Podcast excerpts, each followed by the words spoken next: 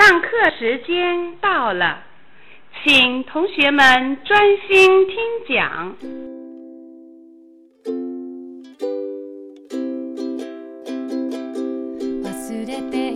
听众朋友们好，欢迎来到智魔花城网络电台的光光老师的心理课。那么今天呢，在节目开始前，先给大家讲一个故事。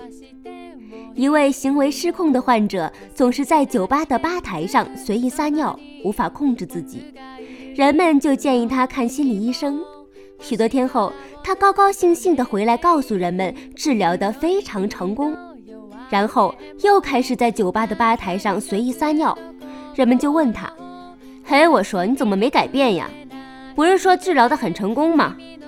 他回答道：“呃，以前撒尿觉得很痛苦。”也不知道行为的原因，现在我撒尿，既知道行为的原因，也很开心。这就是心理咨询的功劳呀。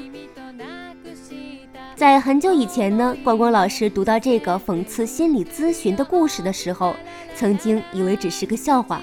但是呢，最近在研究拖延症的过程中，逐渐的发觉这个故事值得回味的内涵。首先，第一点，行为是改变的核心。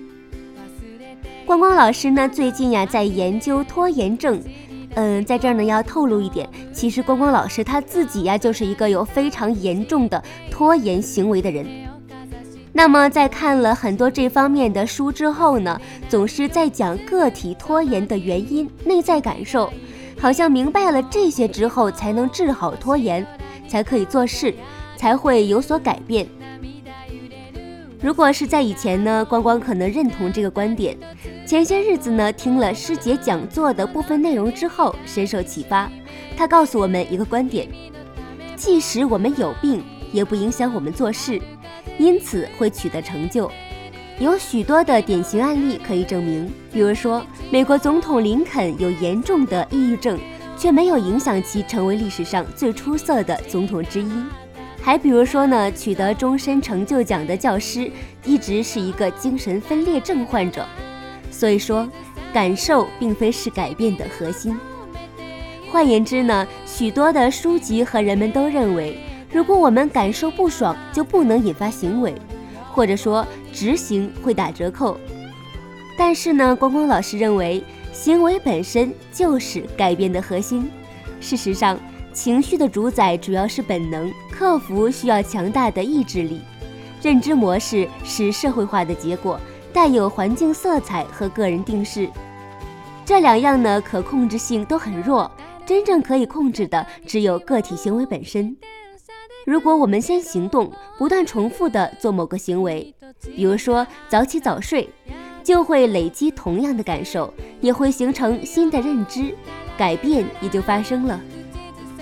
那么呢，回到故事本身，人有适应环境的能力。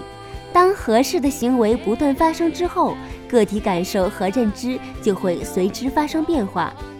可以认为，行为本身是我们远离拖延的核心，它可以克服负面感受。例如说，不管我们的感觉如何，每天都跑五公里，或每天出行时亲吻爱人，观察一下自己的状态和自己与爱人的关系。是否逐渐发生了变化呢？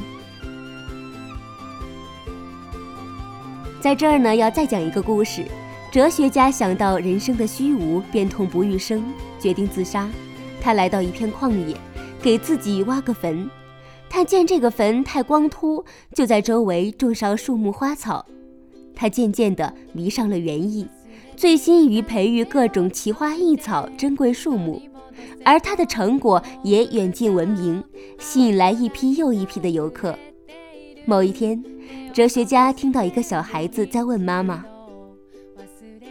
妈妈，这是什么呀？”妈妈回答说：“问这位叔叔吧。”小孩子正指着哲学家以前挖的那个坟坑，哲学家脸红了，他想了想说。小姑娘，这是叔叔特意挖的树坑，你愿意种什么，叔叔就种什么。所以说，看着很多人要死要活的说感受，还是太闲的缘故。多做些事情吧，恢复社会功能，行为才是改变的开始。第二点，改变通常是量变到质变的累积过程。我们锻炼肌肉总是会一点一点的努力，日积月累之后，肌肉会变得相当强壮，与开始锻炼之前形成鲜明的对比。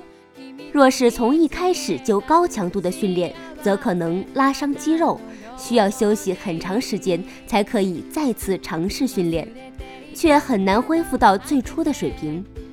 心理的变化和身体的变化规律类似，就像锻炼肌肉一样，需要累积。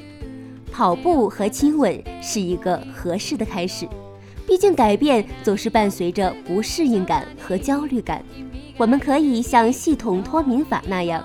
让心理变化和负性感受在一个较为合适的水平上逐渐改变，比如说焦虑，因为若是马上做一个很大的改变，就跨出了一个个体可以承受的安全区域，容易拉伤肌肉。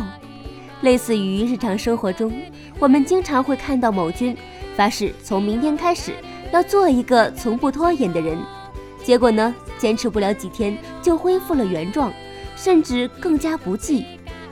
过两个月后，又开始同样的一轮循环，真是自我折磨的悲剧呀！改变通常是量变到质变的累积过程，一步步的做，不管多么微不足道，只要是个体能成功，做得到就可以。要明白，有开始才会有未来。好啦，今天的光光老师的心理课到这里就要结束了。如果你有心理方面的问题想咨询光光老师，可以加他的微信公众平台，微信公众平台的名字就是“光光老师”四个字哦。我们下期再见。